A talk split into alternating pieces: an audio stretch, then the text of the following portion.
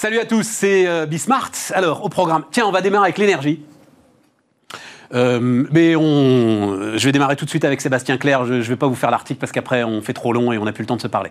On va démarrer avec l'énergie. Vous allez voir, j'ai quand même été assez sidéré moi que euh, la semaine dernière, alors que on n'est pas encore dans les grands froids, hein, on n'est pas encore au mois de février, déjà RTE doivent lancer un, une alerte parce que on risque le blackout. quand même, il, se passe quelque chose sur l'énergie, donc voilà.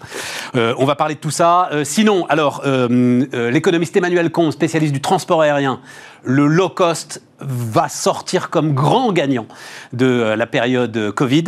Ensuite, on ira sur l'innovation, la lutte contre le cancer avec Nanobiotics et avec pour le coup un entrepreneur incroyable qui s'appelle Laurent Lévy. Vous allez découvrir ça. C'était juste à la fin de l'année où il s'est introduit avec succès d'ailleurs au Nasdaq. Et puis on terminera avec des réflexions sur notre contrat social. C'est parti, c'est Bismart. Et donc on démarre avec euh, l'énergie et Sébastien Claire. Bonjour Sébastien. Bonjour. Vous êtes le, patron de Voltalia, euh, donc j'appelle euh, voilà le titre là, vous le voyez sur l'écran, croissance de l'énergie verte. C'est l'énergie. Alors je vais poser ma question telle que je la sens. Hein, voilà. Est-ce que cette transition énergétique à marche forcée ne met pas en danger notre sécurité énergétique, notre approvisionnement en électricité Alors en Europe, Sûrement pas. Dans les pays émergents où la consommation d'électricité augmente, c'est un sujet. Mais en Europe, quand on fait une nouvelle centrale éolienne ou solaire, le reste du temps, nos centrales existent toujours. Donc aujourd'hui, on... Non, quand on décide de fermer du nucléaire. Alors, quand on décide de fermer... Pour mettre à la place des énergies dites non pilotables, hein, c'est ça euh, la grande mm-hmm. clé, est-ce qu'on n'est pas en train de se mettre en danger? Alors, ce serait le cas si on les fermait avant qu'on ait mis en œuvre euh, les solutions pour y faire face. Mais euh, vu le temps que ça prend pour construire, reconstruire la totalité de notre système électrique, ce moment-là est éloigné en Europe il est beaucoup plus proche dans les endroits du monde où la consommation d'électricité augmente. Les pays émergents, la Chine, peut-être même des pays euh, riches où, euh, où la, croissance économique est plus forte qu'en Europe. Aux États-Unis, enfin, je ne fais pas de prévision, hein, mais en tout cas, historiquement, la croissance démographique et donc économique était plus Et ils ont un sujet en Californie, c'est très clair. Voilà. Et, et donc, pour nous, Européens, on verra ce problème arriver sans doute 10 à 20 ans après que les autres l'aient résolu. On a encore du temps. Donc ce qui s'est passé la semaine dernière n'est pas une conséquence, par exemple, de cette transition à marche forcée, notamment euh, en Allemagne, parce que le réseau européen, il est interdépendant, hein, surtout euh, le réseau euh, au centre-nord de l'Europe, là où on est. La, fermeture d'une centrale nucléaire, Fessenheim en l'occurrence, Fessenheim, représente une fraction des fermetures temporaires, mais beaucoup plus nombreuses, des centrales qui sont actuellement en cours de maintenance. Maintenance retardée par le coronavirus et aussi c'est un véritable défi de faire ces... Donc, euh, donc il ne faut pas mélanger les, problèmes et euh, si notre portefeuille de centrales européens Hein, euh, nucléaire, euh, gaz, charbon, il y en a de moins en moins, mais enfin, euh, lui, c'est le premier qui va se réduire. Hein. eh bien, si ce portefeuille de centrales continue d'être maintenu normalement, on ne fait qu'ajouter des capacités supplémentaires. Donc le problème se posera. C'est un des principaux challenges auxquels auront à, faire face nous-mêmes ou nos successeurs, hein, parce qu'encore une fois, il y a un certain temps. Mais le laboratoire aujourd'hui, il existe il est, euh, euh, il est euh, au Brésil, en Afrique. Hein. en Afrique, quand vous rajoutez la croissance de consommation est très forte en Afrique. Absolument. Et donc là, eh ben, ils, sont en train de faire face à ces problèmes aujourd'hui plus ou moins bien d'ailleurs, hein, c'est pas facile, mais que, mais nous, on aura le bénéfice de cette expérience. Alors, chiffre que j'ai lu ce week-end, donc je savais que vous veniez, c'est absolument parfait. RTE et Enedis, donc les gestionnaires du réseau, hein, constructeurs et gestionnaires du réseau, nous disent que sur 15 ans, il va falloir 102 milliards d'euros, 102 milliards, pour adapter en fait notre réseau à ces énergies euh, nouvelles. Euh, parce qu'elles sont non pilotables, parce que euh, on a du mal à en prévoir la, la puissance. Attention, 102 millions 102 milliards, le milliard sur 15 pour l'adapter et pour faire la maintenance du réseau, toutes choses égales par ailleurs. C'est le chiffre total que vous avez là. Et Ouais. on n'a pas eu le- le- la distinction entre les deux. hein. Euh, attention, parce qu'évidemment que sur 15 ans, maintenir un réseau électrique coûte vrai. de l'argent. C'est vrai. Et, et le- la distinction entre les deux n'a pas, été donnée. Ah, Néanmoins, vous. Bon euh, mais vous avez aussi raison de dire qu'il y a une adaptation hein, euh, et, et qu'elle va, et, et qu'elle va coûter de l'argent. Euh, mais cette adaptation reste, à mon sens, euh, d'abord modérée, puisque le gros avantage des énergies renouvelables, c'est qu'elles sont scalable, et donc vous pouvez aller mettre une petite centrale solaire là où il y a de la capacité réseau. euh, et plutôt que de faire venir euh, un, Bah, il faut un- câble électrique. encore Faut-il qu'il y ait du soleil, quoi euh. Mais ça- là, on se parlait du réseau. On se parlait du Oui, réseau. mais vous dites, on peut aller mettre la centrale là où. Je comprends bien, ce serait très pratique. Mm. Mais encore faut-il que. euh, Mais vous avez raison, mais vous revenez au premier sujet. Sur celui du réseau, mais on peut y revenir aussi. Non, non, mais non, sur la question du réseau lui-même, hein, du transport, du Oui, réseau de oui, transport, lui là, c'est plus une, question de capacité de produire de l'électricité de la nuit quand on a des, panneaux solaires, c'est une, capa- c'est une capacité d'avoir des fils électriques. Et, et ces, f- ces fils électriques supplémentaires euh, qu'il faut avoir pour aller euh, là où il y a une centrale solaire ou là où il y a une centrale éolienne représentent un coût, mais ce surcoût est très inférieur à l'économie que représente la production d'énergie renouvelable, qui arrive maintenant à être incroyable, plusieurs fois moins cher hein, que les sources d'électricité classiques. On ne s'en rend pas compte en Europe, parce que en Europe, le marché de gros de l'électricité qu'on voit sur notre écran euh, dans vos euh, Tout à fait. hein, euh, euh, reflète le prix nécessaire pour rentabiliser les centrales qui sont déjà amorties C'est vrai. aucune centrale gaz ou nucléaire peut se rentabiliser au prix de gros sur nos écrans que l'on voit. Aucune. Et donc, euh, quand on dit qu'il faut aider le secteur renouvelable euh, ben, dans des pays européens, euh, ça veut dire qu'il faut combler le gap entre... Sébastien, ce que vous êtes en train de me dire, c'est qu'aujourd'hui, parce que c'est évidemment la question qui allait suivre, ensuite on parlera de Voltalia, hein, je vous rassure, mais ça m'intéresse énormément. Euh, si je vous avais dit on prend ces 100 milliards et on se construit une dizaine de réacteurs nucléaires, est-ce que c'est pas mieux et pour l'approvisionnement énergétique de la France et pour décarboner la planète? Vous me dites non, on n'en a pas les moyens, en fait ce serait hors de prix. Ça coûterait plus cher. Ça coûterait plus cher. Et, et c'est pas à dire d'expert que je dis ça. Il y a des appels d'offres lancés par des États dans le monde entier. Il y a de la concurrence de tout le secteur privé. Et on regarde les différences. Alors en France, on se parle de nucléaire. Allons-y. Le dernier appel d'offres de ce type, c'est celui de la centrale fameuse de Hinkley Point au Royaume-Uni, dans lequel la concurrence a été mondiale. Les Asiatiques, les Américains. À la fin, c'est les, c'est les Français qui ont gagné. Oui, tout à fait. Le prix de l'électricité hein, représente à peu près 107 euros du mégawattheure sur un contrat de 35 ans, 107 plus l'inflation. Euh, c'est ça le résultat. Aujourd'hui, vous faites... Le moyen, il est à combien là? 20-25 euh, euros le mégawattheure Euh, non, plutôt euh, 40. euh, Plutôt 40. Voilà. Ah, Par- il est remonté à 40 euh, Oui, oui, oui. Même euh, là, ces derniers jours. Oui, il est monté à plus. 1000, Mais, oui, mais mais ça, même- c'est le mais si on regarde le forward, Oui, un oui, an, voilà, hein, absolument. bon, euh, dans ces eaux Plutôt à 40 euros le mégawattheure. C'est ça, même, même un peu au-delà.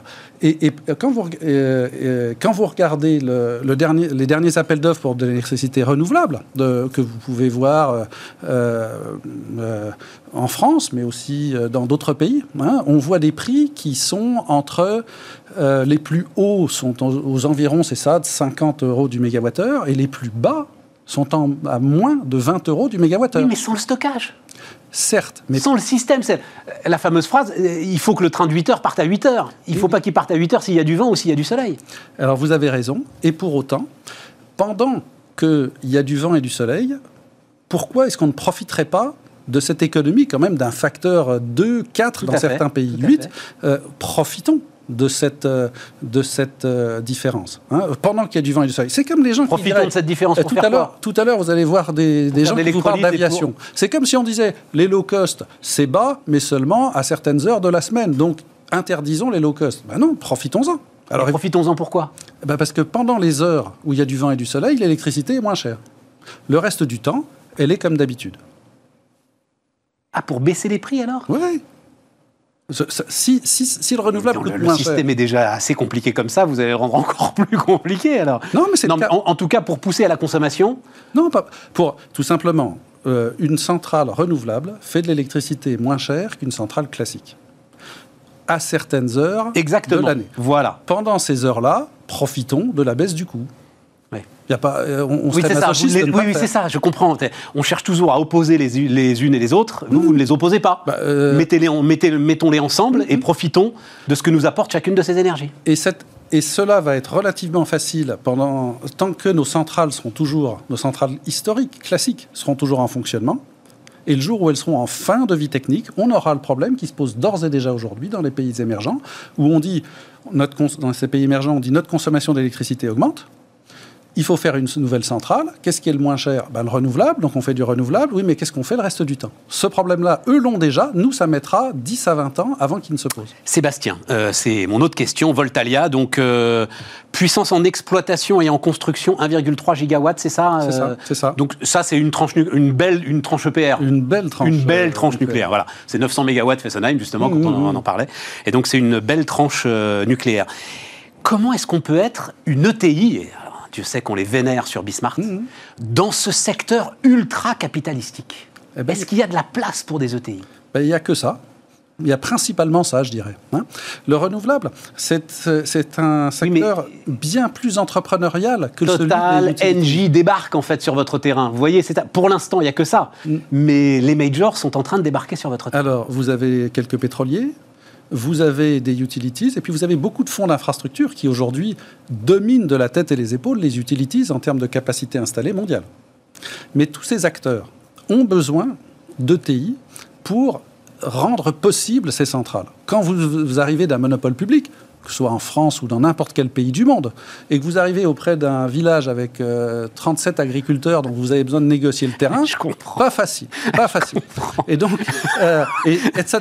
Les etc. gars de Total qui avaient l'habitude de travailler avec le roi d'Arabie Saoudite, c'est vrai que ça doit leur faire bizarre. Oui, et puis même vous dites, bah, je suis de chez, si c'est pas Total Non, ou mais un je autre, c'est très difficile à faire. absolument. Et donc, toute euh, la, la grande majorité hein, euh, des capacités installées mondiales sont détenues par des gens qui ne les ont pas développées eux-mêmes hein, et qui les ont rachetées à qui? À des entreprises plus entrepreneuriales comme Voltalia, qui en conservent une partie. hein, on, a- on- on conserve ces 1,3 gigawatts, Ouais. euh, dont 1 gigawatt qui tourne et 300 mégawatts qui sont en construction. Et vous en avez 8,5 en projet, hein, c'est ça? 8,5 en projet. Et, et, et ben, vous voyez, là, en, en- en peu de temps, finalement, euh, si on compare par rapport à Flamanville, ben, on aura fait plus d'augmentation de capacité que- qu'EDF en France, hein, puisque ça aura pris 15 ans. hein. Donc, euh, c'est- aujourd'hui, la majorité, la grande majorité des nouvelles centrales qui se raccordent à un réseau dans le monde, c'est du renouvelable, parce que c'est moins cher. Et aussi parce que les gouvernements euh, euh, poussent pour. Ouais. Mais dans beaucoup de pays euh, qui ont moins de moyens financiers que les Européens, c'est juste parce que c'est ce qu'il y a de moins cher. Et, et pour arriver à rendre ces centrales possibles, bah, vous avez des, des entreprises plutôt de taille moyenne.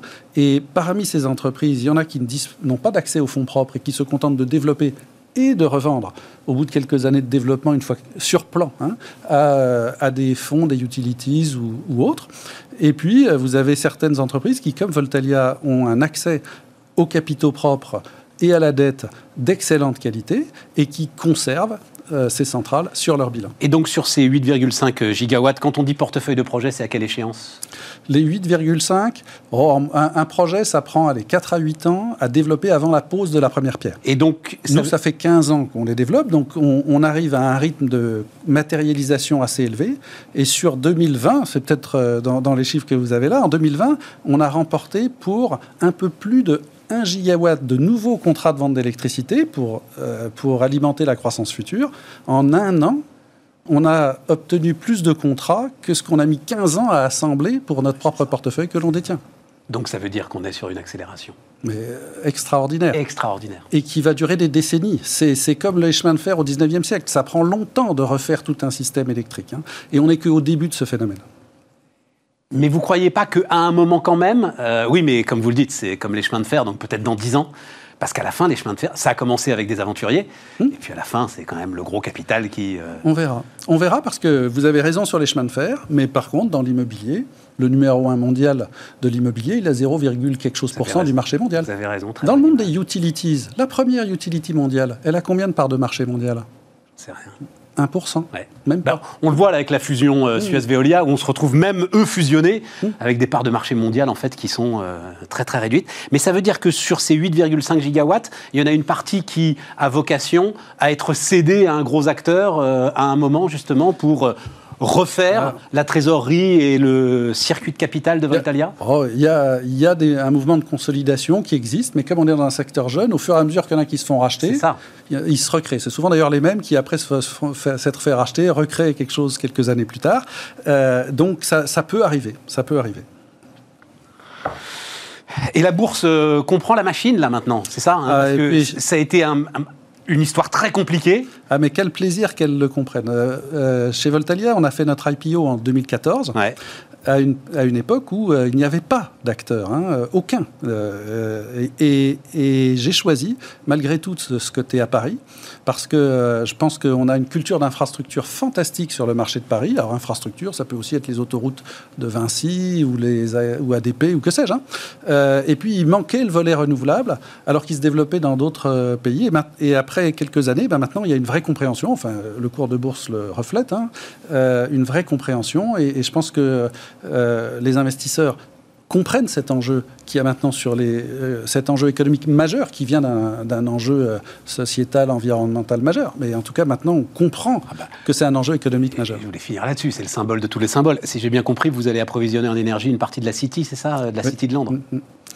Bon bah voilà. voilà parce que Allez à Jacta Est, Itemissa Est plutôt. voilà. La messe est dite quand même Mm. sur un coup pareil. hein. c'est ça Parce qu'eux, ils ont besoin de faire euh, baisser leur bilan carbone, j'imagine. Et, et que ça leur coûtera moins cher du kilowattheure. Hein. Donc ils vont pas s'en priver. euh, C'est à la fois du, c'est c'est une réalité sur laquelle ils vont pouvoir communiquer sur leur bilan carbone, mais c'est une réalité. La City de Londres, en signant ce contrat avec Voltalia, va rendre possible la construction d'une nouvelle centrale solaire de 50 MW euh, que, que l'on va bientôt construire, et, et c'est gagnant-gagnant. Merci Sébastien. Sébastien Claire, donc le patron de Voltalia, était notre premier invité sur Bismart.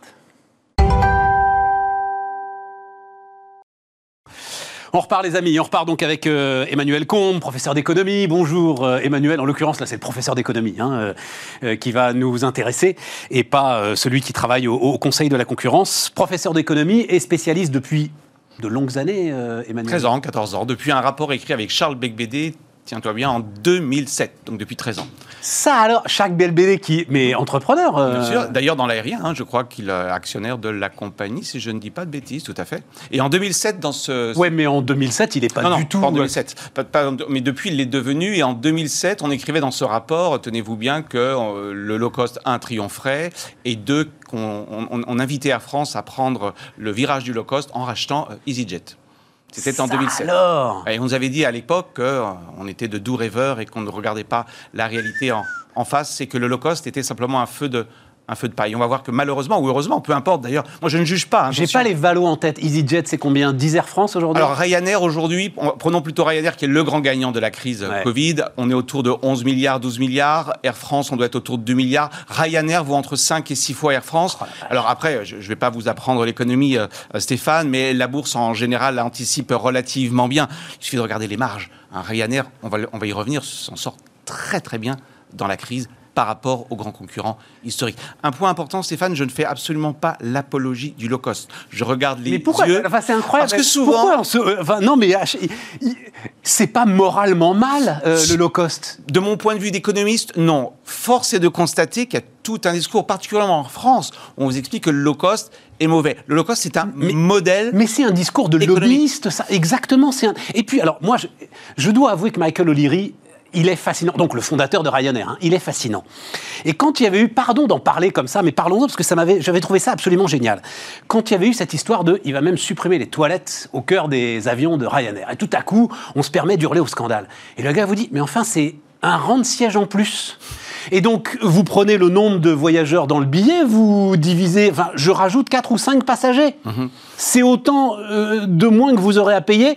Faut juste euh, aller faire ce que vous avez à faire dans l'aéroport avant de prendre l'avion. Et ça, tout à coup, c'était euh, un crime moral de dire un truc pareil. Vous êtes un horrible capitaliste, Stéphane. Mais non, au contraire, c'est le transport aérien ce que je veux... accessible pour ah, beaucoup plus de gens. bien sûr. C'est ça que ça veut dire. Et puis surtout, alors là où je nuancerai un peu votre propos, euh, Stéphane, c'est quand même, euh, sans, sans, avoir une posture morale, Ryanair peut poser un certain nombre de problèmes, notamment au regard du droit du travail. Bon, la situation a un peu changé. Malheureusement, le Covid est venu remettre un petit peu, je dirais, les, les, les salaires, faire baisser les salaires. Mais je crois qu'il y a vraiment il faut dissocier le modèle low cost de la performance sociale. On peut faire du low cost en respectant le droit du travail. Je vous rappelle qu'aux États-Unis, la première compagnie low cost, c'est Southwest Airlines, qui a un taux de syndicalisation, je crois, de 80 ou 90% Donc c'est pas antinomique. Ce qui me gêne un tout petit peu dans la je posture morale. Je veux une précision là-dessus, Emmanuel. Est-ce qu'ils sont parce que ils ont un problème en France en fait Ryanair avec ils ont un problème en France, plus généralement en Europe. Est-ce que les salariés de Ryanair sont vraiment moins bien payés que les salariés Oui, oui, d'accord, c'est clair. clair. Ryanair et Wizz Air ont des coûts euh, horaires qui sont relativement faibles et puis une pratique consistant à externaliser euh, la main d'œuvre. Donc attention à ne pas tomber non plus dans l'idée que Ryanair est parfait. Mais je suis d'accord avec vous, euh, Stéphane. Il faut bien distinguer l'efficacité du modèle de ses conséquences éventuellement sociales qui n'ont rien de nécessaire. Regarde EasyJet. Voilà, mais c'est pour ça que tu dis, parce que c'est le truc qui m'avait surpris dans, la note, dont on va voir d'ailleurs la, la, couverture. Euh, tu l'appelles middle cost, EasyJet. Voilà. Complètement. Alors la middle cost, qu'est-ce que c'est? C'est finalement une compagnie euh, historique en ce sens qu'elle décolle des grands aéroports. Orly, Roissy. Elle est plutôt ciblée sur la clientèle business à forte contribution avec des fortes fréquences, c'est-à-dire des vols le matin, le soir, plusieurs vols dans la journée, justement pour que les businessmen puissent faire un aller-retour. Et également, ça c'est le volet euh, business model, et le volet social, je dirais, ce sont des entreprises qui n'ont jamais eu me semble-t-il, maille à partir avec le droit du travail ou les subventions publiques. Et ce middle cost, on voit bien, il est bas. Middle entre les coûts de Ryanair très très bas. Je crois qu'on oublie trop souvent que Ryanair, tenez-vous bien, Stéphane, produit un kilomètre de transport dans le ciel, hein, quand vous faites un kilomètre dans l'avion, vous coûtez à Ryanair à peu près 3 centimes du kilomètre. Une grande compagnie historique comme Lufthansa Air France, on doit être entre 10, 8, 10 centimes.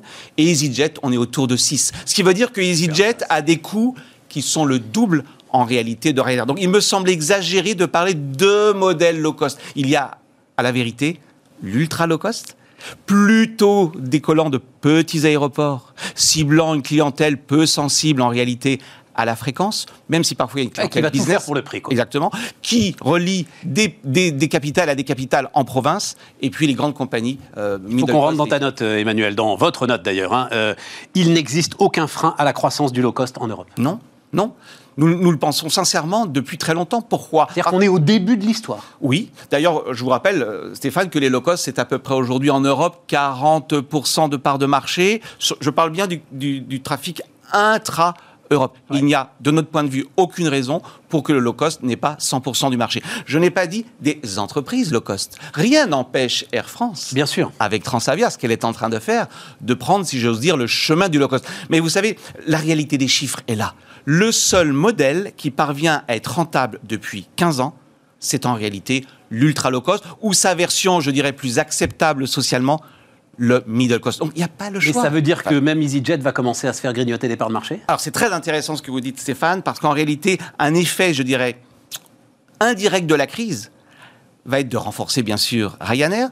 Les grandes compagnies historiques vont être sauvées, elles sont sauvées grâce notamment au prêt d'État. Et finalement celui qui est au milieu, c'est-à-dire EasyJet, qui est en concurrence en réalité avec les opérateurs historiques, va être en difficulté puisqu'ils sont concurrents. Et en même temps, Ryanair va venir sur, les plates-bandes de, euh, de, d'EasyJet. Nous, nous faisons le pari, prenons un exemple, qu'en France, Ryanair viendra un jour dans la capitale. Elle n'est pas présente pour l'instant. Il était furieux, hein, Michael O'Leary, pendant le confinement, quand il a vu les milliards publics se déverser sur euh, les grandes compagnies euh, européennes. Hein. À tout le moins, un peu ironie de l'histoire, je vous rappelle que Ryanair a été accusé, parfois à juste titre, de toucher des subventions injustifiées qu'elle a dû rembourser. Toujours les histoires fiscales avec l'Irlande Non, elle touchait des subventions de la part des aéroports pour décoller. Je crois que l'estimation selon Air France était de l'ordre de 600 millions d'euros de subventions. Ironie de l'histoire, aujourd'hui, Lufthansa a obtenu des prêts de l'ordre de 9 à 10 milliards. Et vous le savez, Air France, plus KLM, à peu près 10 milliards. Donc c'est assez étonnant de voir finalement cette ruse de l'histoire, cette ruse de la raison. Ceux qui étaient accusés de vivre des subventions, bah, aujourd'hui pourraient à juste titre. Et je crois d'ailleurs que Michael O'Leary a porté plainte devant euh, le, tribunal de première instance de l'Union européenne, justement pour dénoncer ces subventions. Objectivement, l'économiste que vous êtes, il y a un sujet quand même. Je suis pas aussi certain que vous. Il ne s'agit pas de défendre Air France. Attention, si on n'avait pas, si on n'avait pas mis ces prêts, de toute façon, Lufthansa, Air France faisait faillite. Les chiffres sont là. Et il suffit de. Et, bah, bah, non, sur un plan quand même euh, social. Destruction créatrice. destruction créatrice, c'est quand même assez violent. Non, moi je suis plutôt partisan de Là, d'essai de nouvelles. Là, pour le coup, Transavia pouvait euh, renaître des cendres d'Air France. Alors moi, je serais plutôt sans aucun du poids qui fait que euh, n'y arrivera pas. Je serais plutôt sur un discours, Stéphane, consistant à dire on aurait dû, à mon sens, faire en sorte que les prêts garantis, qui sont quand même de l'argent public, soient conditionnés pas seulement à des améliorations environnementales, vous savez, c'est les fameuses lignes, etc., mais également à une accélération de la mutation de Lufthansa en Allemagne, d'Air France en France, vers le modèle middle cost. Il n'y a pas le choix. Mais vous savez, les salariés le savent. Est-ce qu'ils peuvent le faire? Parce que ça, c'est quelque chose, à mon avis, que vous écriviez dès 2007, que j'ai toujours entendu. On, est low cost. Voilà, on ne devient pas low cost. On l'est au départ bah, on ne l'est pas. On peut, on peut avoir des doutes et en même temps, regardez, vous avez une grande compagnie historique, j'ai nommé euh, IAG, British Airways, qui a réussi sur cette conversion. Alors, c'est vrai qu'elle l'a réussi en rachetant une entreprise low cost qui s'appelle Vueling. Mais je crois qu'il ne faut pas désespérer. En tout cas, chez Air France, il y a quand même une vraie prise de conscience que l'avenir pour le moyen courrier, c'est Transavia ou rien. Il n'y a pas d'autres, à mon avis, il n'y a pas d'autres options possibles. N'oublions pas qu'un groupe comme Air France, mais c'est la même chose pour Lufthansa, perd structurellement de l'argent sur ses vols court, moyen courrier. Tout simplement parce que la structure des coûts n'est pas en ligne avec la structure des recettes. D'autant, ce que j'entends aussi beaucoup, qu'en gros, le voyage d'affaires, c'est à peu près 100% de la marge des grandes compagnies aériennes. Or, lui, sans doute, le transport aérien va-t-il retrouver la vigueur qu'il avait euh, euh, avant, le, avant le Covid sauf peut-être le voyage d'affaires. on, peut, on peut en douter. Nous, l'hypothèse que nous faisons avec euh, Didier Bréchemier dans cette note de la Fondapol, c'est que le marché qui va repartir en premier, c'est bien entendu, vous avez raison Stéphane, la clientèle loisir et ce qu'on appelle aussi les VFR, c'est-à-dire ceux qui ont eu de la clientèle affinitaire la clientèle business a quand même pris l'habitude. de... ça veut dire aller voir sa famille. Hein, Exactement. La clientèle business a pris l'habitude de Zoom. Le chef d'entreprise y a vu aussi son compte. Et il nous semble que, sauf peut-être sur les vols euh, internationaux, en tout cas intra-Europe, il faut s'attendre en réalité à une reprise assez timide et progressive de la clientèle business, qui est, vous avez raison, Stéphane, le cœur du business model, pas seulement des compagnies historiques, d'une compagnie comme EasyJet aussi. On oublie de le dire, EasyJet est une compagnie middle cost qui cible d'abord la clientèle business. Ouais, c'est ça, intra-européenne. Ouais, donc vous voyez pourquoi Ryanair est le grand gagnant. oui, mais, alors, non, mais si effectivement, ça veut dire qu'on est en train de dépenser 10 milliards pour rien. J'irai pas jusque là. Ça veut dire qu'Air France va pas s'en remettre. Alors, j'irai pas jusque là. Tout va dépendre de la capacité d'Air France et de Lufthansa avec Eurowings hein, à aller résolument vers le modèle middle cost. Alors après, la question c'est... Ils sont quoi En termes, aujourd'hui, Transavia, c'est... 40 euh, appareils en France. Mais voilà. Et Ryanair Oui, sauf on doit être autour de... Vous me posez une colle autour de 400. C'est ce que je pensais. Voilà. On, est à peu près de 400. sur 10% oui, mais rien, n'empêche de basculer. C'est ce que nous disons dans la note. Il faut que Air France aille beaucoup plus vite. Beaucoup plus vite. Et quand on dit beaucoup plus vite, c'est pas seulement passer des lignes en région. Pardon, c'est toutes les grandes radiales au départ de Paris. Pourquoi pas même envisager l'ouverture de base de Transavia en Europe. On oublie de le dire. EasyJet n'est pas une entreprise britannique dans l'esprit des clients, c'est une entreprise européenne. Ryanair n'est pas une compagnie irlandaise, c'est une compagnie européenne. Qu'est-ce que ça veut dire? Elle a des bases dans tous les pays d'Europe. C'est très important d'avoir une base. Ça vous permet d'avoir un vol quotidien qui décolle à 6h, 7h, 8h du matin. Transavia est pour l'instant une entreprise franco-française, avec certes une, une excroissance en, en, en Hollande. Mais oui, c'est pas seulement passer tout le modèle sur les lignes intérieures, c'est aussi aller à la conquête de l'Europe. Le marché est européen, Stéphane. Deux questions encore. Euh, la première, le long courrier. Est-ce que j'ai beaucoup entendu le low cost long courrier, c'est pas possible, vitesse de rotation des avions, tout ça. Enfin bref, rentrons pas dans le détail. C'est possible ou pas C'est possible. Vous avez un Français qui l'a démontré avec brio, Marc Rochet et sa filiale Frenchby. Mais oui, il a trois avions, il a trois avions, trois destinations. Non. Certes, mais le business model est rentable le business model est rentable. le business model est rentable sur des destinations très particulières, justement VFR. Euh, Je suis d'accord. Si votre question, Stéphane, est est-ce que le business model long courrier low cost va devenir dominant La réponse est clairement non. Il y a place néanmoins pour une niche. Le seul qui s'y est vraiment essayé, c'est casser les dents pour l'instant, c'est Norwegian. Je rappelle qu'il est quasiment au bord de l'Afrique. Moi, j'ai quand même des doutes sur l'idée qu'il y a un vrai marché low cost, long courrier, substantiel. Ça restera de la niche. Ah oui, c'est vrai que, alors pour le coup, le Covid a mis entre parenthèses ce qui aurait été une vraie catastrophe pour le transport aérien, c'est-à-dire la faillite de Norwegian, mais ça va revenir. Bien sûr que ça va revenir. ça va revenir. Sauf que là, ils ont sans doute épuré le solde de billets d'avion qu'ils avaient remboursé ils si jamais ils avaient été seuls à faire faillite. Ils réduisent la taille, libérant des créneaux précieux.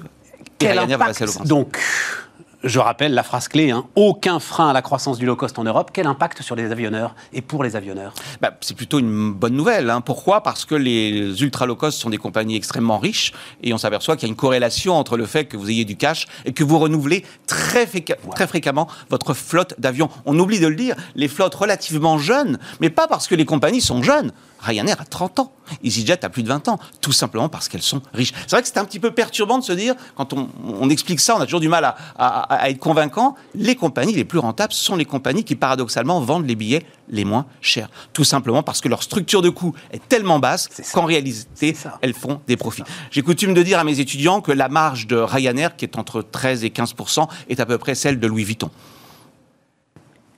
Pardon, mais c'est la seule expression que j'ai en tête, sans déconner. Non, sans déconner. la marge de Ryanair. vous faites résultat net sur chiffre d'affaires, vous n'êtes pas loin de celle d'un groupe comme LVMH. Euh, Le truc, c'est qu'ils choisissent, et on comprend tout à fait pourquoi, hein, pour euh, euh, économiser sur l'entretien, sur la maintenance, une compagnie. Bien sûr. Un, modèle d'avion, vous voulez dire Un modèle, d'avion. Oui, c'est ça. Enfin, une, un avionneur. Bien sûr, ça. un constructeur. Un modèle d'avion, un renouvellement assez fréquent des avions, donc économie en carburant, bien entendu. Donc, une, structure de coût fixe très très légère durant la crise Covid. Donc il faut pas. Non, mais ça veut dire qu'il ne faut pas se gourer. Ça veut dire que euh, on sait dans quel marasme est Boeing en ce moment. Airbus sur les deux années qui viennent, là, a sans doute une carte à jouer qui peut être une carte. Euh, oui, alors ça, va être compliqué avec Ryanair, parce que je vous rappelle que Michael Ellery est plutôt maintenant sur Boeing. mais je sais, mais c'est pour ça. Et vous l'avez vu pendant la crise, il a justement euh, acheté des avions, à mon avis, à prix. Il les a achetés à la casse. Les, les, seuls, les, premiers 737, en fait. Voilà. Exactement. Hein, le, fameux 737 qui n'arrive pas à voler, Michael O'Leary l'a déjà acheté. Mais euh, ceux, qui tirent, ceux qui tirent la croissance. Mais oui, il a dû les payer des cacahuètes. En ceux qui tirent la croissance du transport aérien, en effet, au-delà de l'Europe, ce sont en effet les compagnies low cost, pas seulement parce qu'elles prennent des parts de marché, parce qu'elles ont cette habitude de renouveler leur, euh, leur flotte. Donc le Covid, en réalité, va exacerber des tendances de fond, mais qui, selon nous, remontent à 10 ans, 15 ans, c'est-à-dire l'inéluctable montée en puissance, qu'on le veuille ou non, du modèle low cost, dans sa version ultra low cost avec Ryanair, et peut-être dans une version plus compliquée, le middle cost, qui va être confronté justement aux grands opérateurs Ce qui nous ramène au début de notre discussion, comme quoi c'était très bien de démarrer comme ça. Si on continue dans notre pays à faire de la morale avec l'économie, on va rater tous les virages et on va rater celui-là aussi. Je partage votre point de vue, Stéphane. Emmanuel Combe était euh, avec nous sur Bismart. On repart, les amis. Alors, on repart. Alors, évidemment, je lui ai demandé l'autorisation avant de le dire, hein, euh, mais c'est une coïncidence de dingue, euh, Laurent Lévy. Il se trouve que Emmanuel Comte, donc, qui était là, euh, à votre place, il y, a, il y a encore trois secondes, sa jambe, en fait, c'est sa jambe. Vous lui avez sauvé sa jambe, en fait. donc, victime d'un cancer de la jambe. il risquait l'amputation. Et c'est le procédé de nanobiotics qui a permis de Bon, guérir en partie son cancer. Enfin, mais ça doit être.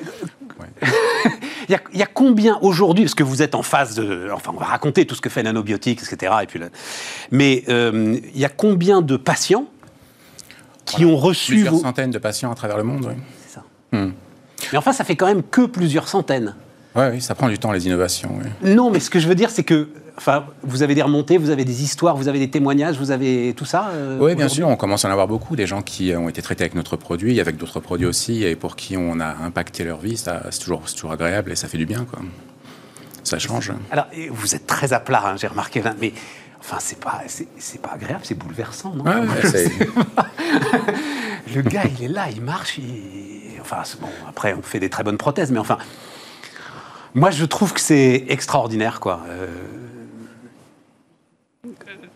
d'incarner comme ça la science et l'avancée scientifique. Voilà. Ouais.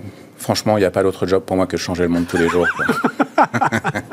Alors, Nanobiotics, le- je vais je vais me permettre, presque mal nommé, parce que c'est pas une biotech, et c'est là où euh, il y a un peu de confusion dans, quand, on, quand on regarde ce que vous faites, qui est quand même assez complexe. C'est plus une medtech. C'est un objet, même si c'est un objet minuscule, mais c'est une série d'objets que vous injectez dans les tumeurs cancéreuses ça. pour qu'ensuite euh, En fait, la biologie est- fasse son travail. On est vraiment à l'interface de, de toutes les sciences, l'interface de la biotech, de la medtech. On amène des petits objets qui vont aller dans la cellule et qui vont changer toute la biologie de la cellule en la détruisant de façon bien spécifique. Donc c'est un peu comme d'amener des petits robots à l'intérieur d'une cellule, sauf qu'on n'est pas des robots, on est des choses beaucoup plus simples mais qui marchent. Et euh, voilà, on s'est mis à l'interface de toutes ces sciences pour créer des solutions euh, innovantes et disruptives cette fois. Alors, nanoparticules, quelle taille? Alors il y a plein de nanos, hein, mais nano c'est tout petit. hein. Si vous prenez une taille de 50 nanomètres à peu près, vous prenez le diamètre d'un cheveu, vous le coupez en 3000 et ça vous donne à peu près la taille. quoi. Donc c'est vraiment petit. Ça, c'est vos. Ce sont des, sont des cônes multifaces? Ouais, ce sont des, des, des cristaux, comme des cristaux, nanocristaux. voilà, ça fait cristaux. des petites sphères euh, qui sont fabriquées euh, dans- avec un procédé bien particulier pour pouvoir les amener après en contact avec les hommes. Et donc, vous prenez un cheveu, vous le. Non, ça c'est la taille. hein. On coupe Oui, les cheveux. quoi. mais. Couper les cheveux en 4, couper les cheveux en 3000, c'est dire, c'est dire si ça prend du temps. Et donc, l'injection. Enfin, comment ça se passe? Donc, c'est l'injection dans la tumeur cancéreuse? C'est ça. Oui, on injecte fait, euh, ce euh, produit directement à l'intérieur de la tumeur, comme ça on maximise. Comme on fait une biopsie, quoi. On rentre dedans, clac, on met votre. C'est à peu près ça. Produit. Pour la plupart des, des cas, on utilise le même chemin que la biopsie pour amener ce produit à l'intérieur de la tumeur. Et après, Après, le patient reçoit une radiothérapie, tout ce qu'il y a de plus normal. Ces particules à l'intérieur de la tumeur vont absorber l'énergie de la radiation et délivrer à l'intérieur de la cellule une quantité d'énergie suffisante pour la détruire plus efficacement. c'est ça. Donc on a quelque chose qui est vraiment universel, hein. c'est vraiment notre approche. On peut dire que ça concentre finalement la puissance de la radiothérapie? Et donc ça absorbe beaucoup plus les rayons de la radiothérapie. Et donc, ça permet. euh, Ça permet plein de choses. oui, mais c'est toujours le sujet de la radiothérapie, c'est-à-dire c'est mourir guéri, quoi, d'une certaine manière. Euh, non, non, pas du tout. Non, non. Attendez, la radiothérapie, c'est quand même 60% de tous les patients qui ont un cancer reçoivent de la radiothérapie. Donc c'est une, une technologie très très utilisée parce qu'elle est très efficace, mais elle a quand même certaines limitations. Nous, on s'attaque à plusieurs aspects de la radiothérapie. D'abord, tous les patients qui ont besoin d'une meilleure radiothérapie pour être mieux soignés, pour être mieux guéris. Et là, il y a quand même beaucoup de patients qui, qui sont concernés par ça, et c'est la plupart de nos essais cliniques. Et puis il y a tous ceux qui sont guéris aussi avec la radiothérapie, mais qui ont quand même un certain nombre d'effets secondaires importants, Voilà. pour qui on voudrait réduire les effets secondaires. C'est ça. Donc on peut virtuellement attaquer ou aider tous les patients euh, qui, euh, qui ont une radiothérapie, ce qui représente un nombre de patients gigantesque. Et ce que vous étiez en train de dire avant que je coupe la parole, c'est qu'en fait, là, on parle des tumeurs cancéreuses, mais finalement, toutes les tumeurs, d'une manière ou d'une autre, peuvent être concernées par euh, votre procédé aujourd'hui. Alors les tumeurs cancéreuses, c'est un, un pléonasme, hein, mais, euh, mais on a... Pourquoi euh, Il y a des tumeurs bénignes quand même. Oui, mais celles-là, on ne les attaque pas avec la radiothérapie Oui, en voilà, général. oui, tout à fait. En tout Oui, cas, oui, celles qu'on attaque avec la radiothérapie, généralement, elles sont Oui, oui, oui. suffisamment méchantes pour pouvoir les, les attaquer avec la radiothérapie. Bon, la chirurgie sert à opérer aussi d'autres tumeurs non, euh, non malignes. Mais disons que notre cœur de métier, ou en tout cas ce qu'on fait avec ce produit, c'est vraiment d'aider ces millions de patients, c'est notre objectif, qui reçoivent de la radiothérapie pour mieux traiter leur cancer. Et on pense vraiment pouvoir changer la donne avec ça. Et alors, euh, vous dites, vous vous concentrez d'abord sur euh, ce que vous appelez cancer tête-cou, donc euh, on voit bien. Voilà. Pourquoi euh, se concentrer sur cette spécificité? Et surtout, ce que j'ai pas bien compris, c'est en quoi est-ce que votre procédé est différent Quand vous dites, je me concentre sur euh, cancer tête-cou, qu'est-ce que ça change par rapport à un cancer du foie, le cancer de la jambe de- Alors ça, ça change, ça change rien. On, on a plusieurs essais cliniques dans le poumon, dans les cancers tête et cou, etc., etc., pancréas. Mais on quand on dit qu'on s'attaque à ce cancer-là en particulier, c'est qu'on on met nos efforts industriels pour avancer dans ce cancer-là.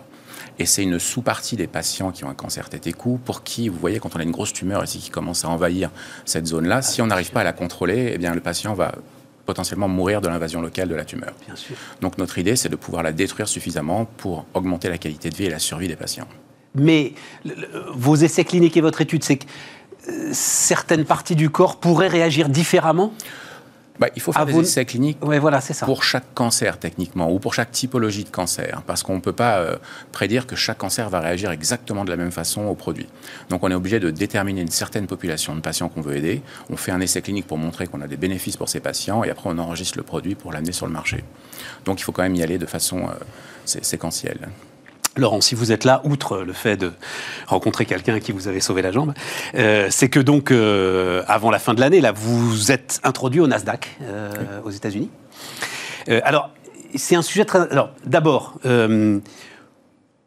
le Nasdaq est aujourd'hui indispensable quand on a une euh, vision mondiale comme vous l'avez? Oui, enfin d'abord, je veux juste dire un truc, c'est pas moi qui ai sauvé sa jambe, hein. c'est une équipe de médecins euh, qui, euh, avec notre produit et d'autres technologies, ont permis de, de soigner euh, cette personne.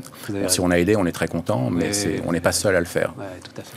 Bon, pour revenir sur le Nasdaq, oui, c'est quelque chose d'assez essentiel pour, pour toutes les biotech ou toutes les entreprises tech qui ont un peu de, vision mondiale et qui veulent vraiment euh, changer la donne. À un moment donné, on est obligé de passer par le marché américain. Ça représente quelque chose d'assez important, surtout en santé. Et là, on trouve beaucoup d'investisseurs qui ont des poches profondes, qui peuvent nous accompagner sur 10 ans ou plus et qui ont la perspective de créer de vraies industries et de grandes industries qui pourraient euh, rivaliser avec les Pfizer, les Genentech, les de ce monde. Et, et- et nous, c'est juste une question de temps, nous, euh, Français. Parce que je regardais l'année sur le secteur des biotech, en fait, l'année euh, l'année dernière, elle est euh, assez contrastée parce que on a quand même un record historique de valorisation finalement l'année dernière sur les biotech. hein. Euh, et, et donc, ça veut dire quoi? Ça veut dire, je vous ai déjà entendu dire, finalement, c'est juste une question de temps. C'est ça. On a démarré plus tard, Donc on y arrivera plus tard. et donc on y arrivera plus tard. Mais, mais pour vous, il n'y a pas de fatalité? Non, non, non. Il faut, faut un certain temps pour développer un secteur. Après, il y a une notion de taille de marché. Euh, aux États-Unis, euh, le nombre de patients, ou le potentiel ou le nombre de personnes qui vivent aux États-Unis font que le marché aux États-Unis est important en volume et en taille. Euh, Au-dessus, euh, quand on regarde l'Europe, si on crée une vraie Europe économique, j'entends, Ouais. alors on peut rivaliser avec les États-Unis et on pourra créer un écosystème aussi fort. Mais ça ouvre d'autres questions. Ça ouvre d'autres questions, tant sur les systèmes de santé que euh, sur les systèmes boursiers. Mais enfin, j'entends beaucoup hein, des, des gens comme vous dire un Nasdaq européen serait par exemple sans doute quelque chose de très très utile pour continuer à garder en Europe les innovations les plus prometteuses pour Bah, notre donc les deux ne sont pas incompatibles. oui, oui. Il faut, euh, faut créer quelque chose, il faut créer une économie de marché qui soit réelle quoi, et pas segmentée.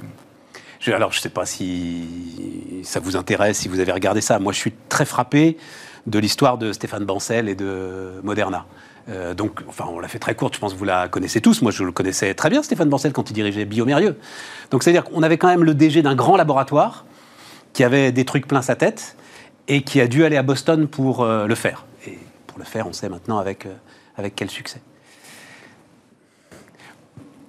Moi, ça m'inquiète un peu, mais justement, je voulais votre avis là-dessus, Laurent. Ouais, c'est, enfin, c'est vrai que si on regarde aujourd'hui, on prend une image de 2020 ou 2021, on se dit ah, il vaut mieux être aux États-Unis pour développer sa biotech. quoi. Mais euh, il y a plein de choses qui se passent ici qui sont bien. On a une bonne science, on a des bons financements amont, on pêche un peu sur la fin euh, pour aller sur le marché, etc. Mais euh, on va y arriver petit à petit. Il suffit d'un ou deux bons succès et l'économie va se structurer. Et en attendant, bah, les biotech qui veulent réussir devront aussi aller aux États-Unis, mais ça fait partie de la vie. On pêche un peu. On me parle, moi, d'un parcours du combattant pour Ouais. aller sur le marché quand on est dans des dispositifs. de C'est normal, c'est normal. Parce que Il est positif, Laurent Non, mais enfin, on, on développe aussi des choses qui sont, euh, qui sont complexes et qui vont aller à l'intérieur de. C'est normal, je humain, ne sais donc pas c'est si normal c'est normal. du temps. Enfin, euh, les, les- les- je crois que ça s'appelle Fast Track. Les programmes Fast Track aux États-Unis, je crois que le monde entier est quand même ravi qu'ils aient existé pour euh, mettre au point les vaccins. Là, on, on- on est d'accord quand même. Mais nous, on a reçu une désignation fast track aussi aux États-Unis. Parce que c'est pas qu'on est en France. Mais oui, aux États-Unis. développer aux États-Unis. Mais, je voudrais que vous ayez une désignation Fast Track en France. Oui, ça pourrait aider. oui. Le, euh, vous êtes physicien. hein? Oui, de formation. oui. de formation. C'est-à-dire que c'est une idée euh, physique, finalement. Le- le- les cristaux, euh, j'imagine, euh, enfin, je vais dire des. des- des- Des nanoparticules, des nanocristaux. oui. Non, non, non, non, je vais, je, vais- je vais dire des énormités, mais enfin, c'est la lumière sur les, sur les cristaux, la concentration, la- bref. Il a fallu longtemps quand même pour avoir une. Enfin, combien de temps est-ce qu'il a fallu pour que vous vous disiez, ouais, ok, en fait, j'ai eu raison? On verra. Vous n'êtes pas encore sûr, là? Si, si, on y est là. Là, vous y êtes. Si, si, on y est. Non, non. Non, mais ce que je veux dire, c'est l'idée, l'idée qu'on a développée depuis longtemps, quand je finissais ma thèse euh, en tant que, que physicien sur les nanotechnologies, c'est quelque chose d'assez innovant à l'époque et euh, il y avait quelques labos dans le monde qui se faisaient la course sur ces, sur ces approches-là, mais plutôt que d'aller vers la nanoélectronique, j'ai décidé de bifurquer vers la bio et d'essayer de trouver comment est-ce qu'on peut utiliser ça pour soigner les gens, pour euh, tuer les tumeurs, etc. Donc ça, cette idée, elle date d'il y a 20 ans et quelques. Maintenant, on a commencé la société il y a 17 ans. On a commencé le développement de cette technologie en tant que telle au sein de Nano en 2007-2008. Donc il a fallu à peu près 10 ans entre l'idée euh, au sein de Nano jusqu'à la première demande de mise sur le marché. Quand on y pense, c'est pas si long que ça. hein. Il a fallu plus de 30 ans pour les inhibiteurs de point de contrôle, qui sont ces immunothérapies. Donc on, est allé quand même relativement vite pour, pour ça. Maintenant, là, tout ce qui va compter, là, c'est tout le déploiement industriel à travers le monde de, de ce que l'on fait là. Il, y a, un chiffre d'affaires aujourd'hui de... Non, pas encore. Non, mais voilà, c'est ça. Non. Mais non, mais je, voilà, je, veux, je voulais que tout le monde ait conscience de ça, de ce que ça représente biotech. Comme investissement et temps, quoi. Voilà. C'est clair. 17 ans, il n'y a pas de chiffre d'affaires. Et donc ça veut dire, mais ça veut dire aussi qu'il y a des structures qui vous font confiance, il y a des gens qui financent tout ça, il y a, voilà. Et ouais, vous parliez de Moderna tout à l'heure, on a des investisseurs qui sont rentrés au moment de l'IPO, qui sont des, des, fonds souverains comme Baillie Gifford, qui sont des investisseurs de référence de Moderna. Il y a aussi Invus ou Perceptive, qui sont des investisseurs de la biotech très connus. Donc on arrive aujourd'hui à tirer plein de gens qui vont, qui vont nous aider sur des dizaines d'années, quoi, on l'espère. Mais ça doit être un sacré cheminement quand même. Voilà. On s'amuse tous les jours. on s'amuse tous les jours. Merci Laurent. Je vous en prie. Laurent Lévy était avec nous sur Bismart. On termine les amis, on termine avec euh, donc ce qu'on va appeler notre contrat social. Euh, alors j'ai découvert, euh, bonjour RL, RL Thévenon, j'ai découvert donc l'Institut pour l'innovation économique et sociale. Oui. Et, et votre boulot, enfin vous essayez de trouver des, des, voies nouvelles pour les relations sociales, c'est ça, euh, RL Oui, c'est ça. L'Institut pour l'innovation économique et sociale est un think tank qui a été créé il y a trois ans par des dirigeants de grandes et moyennes entreprises, avec pour mission d'imaginer les transformations euh, de notre contrat social, avec les spécificités suivantes. La première chose, c'est d'approfondir les sujets. Donc, on est comme un sous-marin. Ouais. On, on, avance, euh, on explore entre deux eaux et on émerge quand on a quelque chose de solide à raconter. Euh, ce qui peut, et on se préserve des polémiques. Euh, donc là, c'est le cas sur le sujet de la modernisation des relations de travail. Ah, Dieu sait qu'il y en a. Euh, et la deuxième spécificité, c'est de faire le pont entre les idées générales, en général passionnantes, et puis les modalités concrètes de mise en œuvre. Et de faire le lien entre ces deux, ces, ces deux bouts de, de la chaîne, et en nous attachant, en faisant aussi travailler des, des gens de terrain. Donc c'est la démarche que nous avons mise en œuvre pour l'élaboration de ce livre. Alors, dans, dans, votre, oui, dans votre dernière publication, il euh, y, a, y a deux choses, je ne sais pas si on aura le temps de faire les deux, parce que vous, vous les mettez ensemble, et je comprends bien, les nouvelles relations de travail, c'est autant les relations au cœur de l'entreprise que ce qu'on appelle aujourd'hui l'open talent, euh, l'entreprise augmentée, la façon dont l'entreprise est de plus en plus en train de contractualiser mmh. avec non pas des auto-entrepreneurs, mais euh, des, des, entrepreneurs indépendants, voilà, oui, des, des, indépendants hein, euh, aujourd'hui, qui pour beaucoup d'entre eux n'ont absolument pas envie d'ailleurs de rentrer dans l'entreprise et c'est pour ça qu'ils qu sont indépendants. Moi, je veux démarrer quand même parce que ce que vous écrivez est très intéressant et très surprenant parce que globalement, think tank, grandes entreprises, on pense à Institut de l'entreprise, Institut Montaigne, voilà. Et vous, vous dites, je résume ça, il faut sortir de l'obsession de vouloir réformer le Code du travail. Oui. Oui, parce que les, les années précédentes l'ont montré, à chaque fois qu'on veut euh, transformer le Code du travail, en général, du point de vue patronal, on veut le simplifier, le Code du travail prend des kilos. Et on a un monstre aujourd'hui dont on a du mal à se sortir, auquel plus personne ne comprend rien.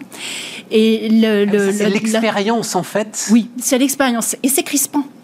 Euh, les, les, manifestations, on les a pas oubliées parce que depuis il y a eu les, les, gilets jaunes, etc. Mais les manifestations et les incidents graves qui avaient émaillé euh, le, le, euh, les, les, manifestations la loi, contre la loi. Euh, montrent à quel point ces sujets sont extrêmement crispants. Et on se crispe sur des idées. À l'époque, on contestait l'inversion de la hiérarchie des normes.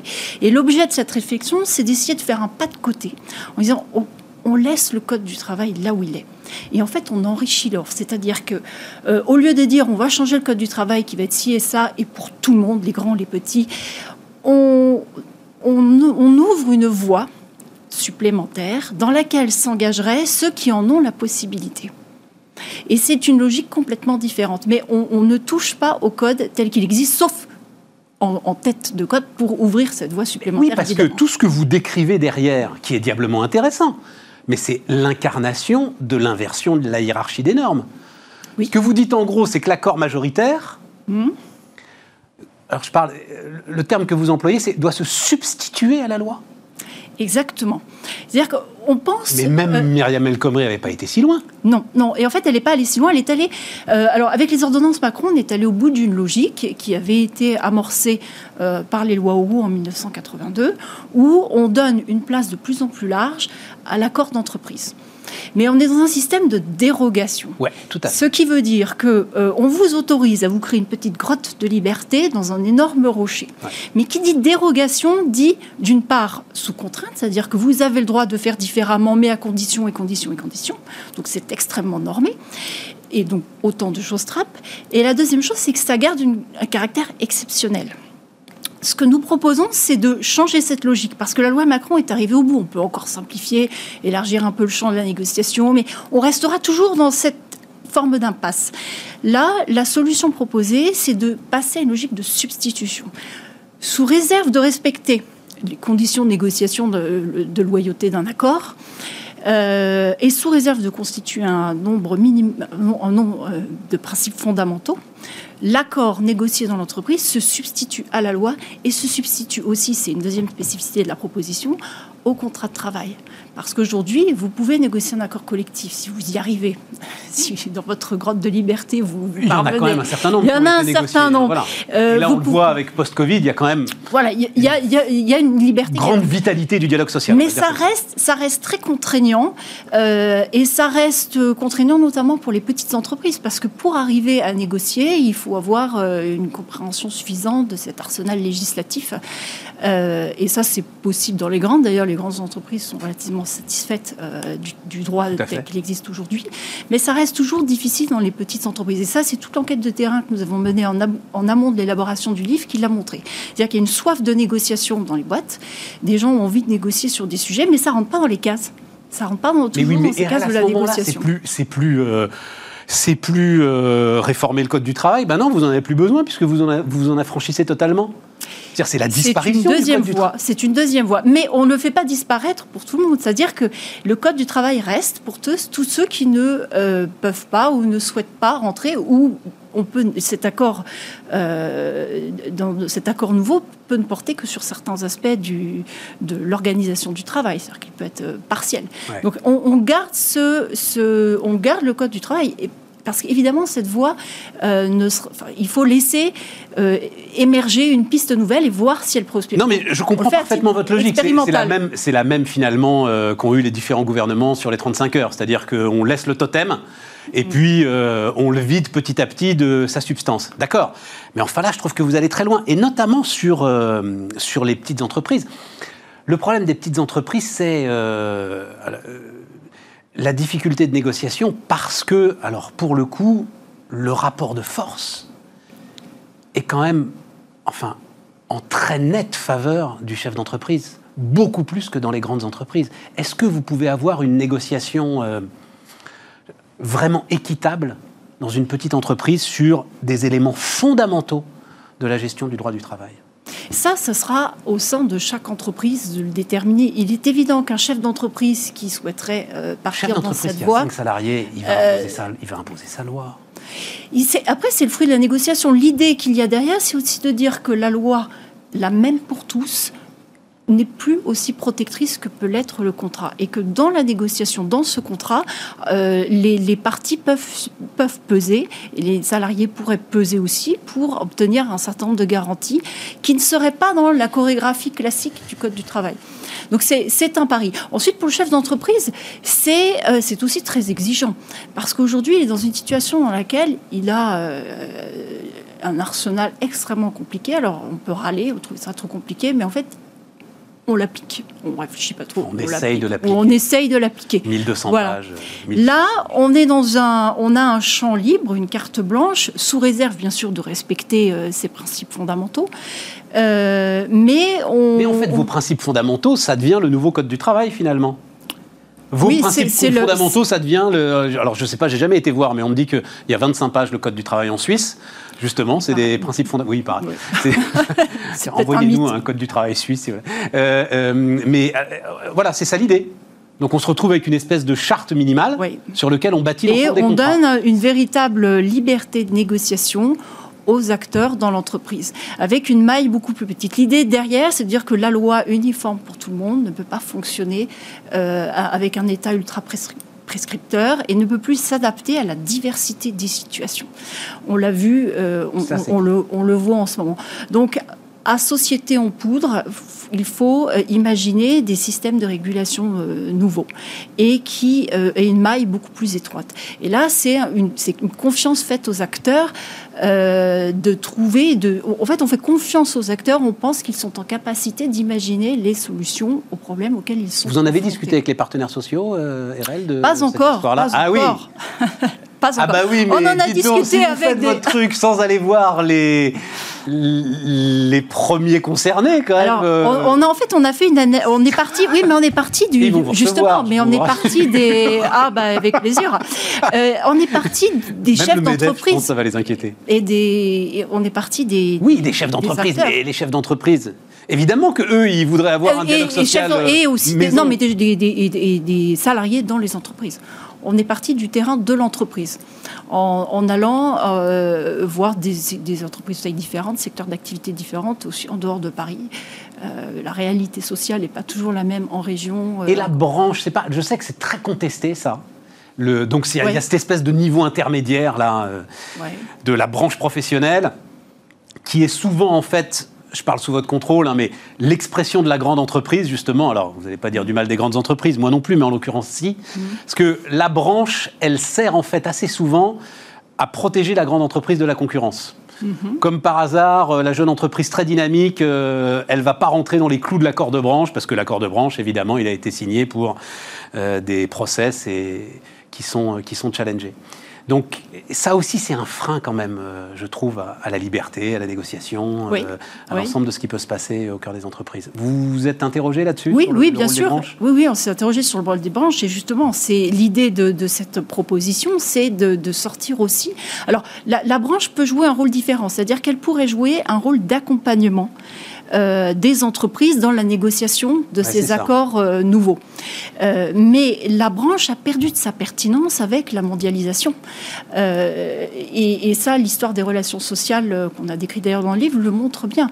Elle n'a plus de, sauf dans quelques secteurs d'activité, elle n'a plus de, de, de raison d'être. donc il est certain qu'il y a mais elle peut euh, se réinventer et n'être, être moins en normalisation, en fonction de normalisation, qu'en fonction d'accompagnement des entreprises à se saisir d'une liberté euh, nouvelle qui leur serait accordée. Et dans votre, euh, dans votre réflexion, votre nouveau contrat, comment vous l'appelez d'ailleurs Enfin, bref, ce contrat C'est un accord d'entreprise. C'est un... Oui, c'est l'accord Oui, mais ça existe déjà, l'accord d'entreprise. l'accord d'entreprise, c'est justement ce qui permet de faire les, les, les ordonnances El Khomri, Pénico, etc. Mais il irait jusqu'au droit de licenciement, par exemple? Oui, ça rentrerait dedans, oui, oui euh, et, mais sous réserve toujours des principes fondamentaux. Mais oui, mais des principes et, Mais on peut, on peut s'entendre sur les conditions dans lesquelles euh, ces aspects-là pourraient être euh, organisés. Et ça pourrait être plus large aussi. C'est ce qu'on a testé dans, dans, les échanges avec euh, notre enquête micro-sociologique, hein, pas la prétention d'avoir fait. Euh, euh, c'est justement qu'il y a une envie de discuter de sujets qui ne sont pas que l'organisation du travail, qui peuvent aller au-delà. et c'est là où c'est intéressant, c'est qu'il peut y avoir une matière très riche et on sort de la procédure des délais, des machins. Et notamment sur tout ce qu'on appelle raison d'être, exactement, transition énergétique, etc. Et là, il y a les salariés qui euh, sont demandeurs peut-être d'un donnant-donnant avec l'entreprise sur l'activité pour donner plus de sens à ce qu'ils font et qui sont prêts à ce moment-là à des assouplissements. Et, ce, sont, euh, ce, sont, ces sujets-là qui les intéressent aujourd'hui. Et c'est un moyen, par le biais du droit du travail, de traiter, d'entendre ces demandes et de leur, de leur permettre de, de, s'exprimer et, peut-être d'aboutir, euh, qui nous paraît plus opérationnel que sur le terrain du droit des sociétés et de la gouvernance, par exemple. Et, ça, c'est quand on interroge les, acteurs, c'est vraiment de ces sujets-là qu'ils parlent. C'est moins de ces aspects de procédure, etc. Je comprends. Mais c'est parce que vous n'avez pas encore vu les partenaires sociaux. Mais... je me doutais bien qu'on n'aurait pas le temps de parler de l'open talent et de l'entreprise augmentée. Bah on... Ce sera pour une autre Exactement. je vous réinviterai avec beaucoup de plaisir. Et puis, euh, et puis quand vous aurez rencontré euh, Je viendrai La vous CGT et la CFDT sont là, vous me direz comment ça s'est passé. Les amis, euh, c'était Bismart euh, et on se retrouve demain.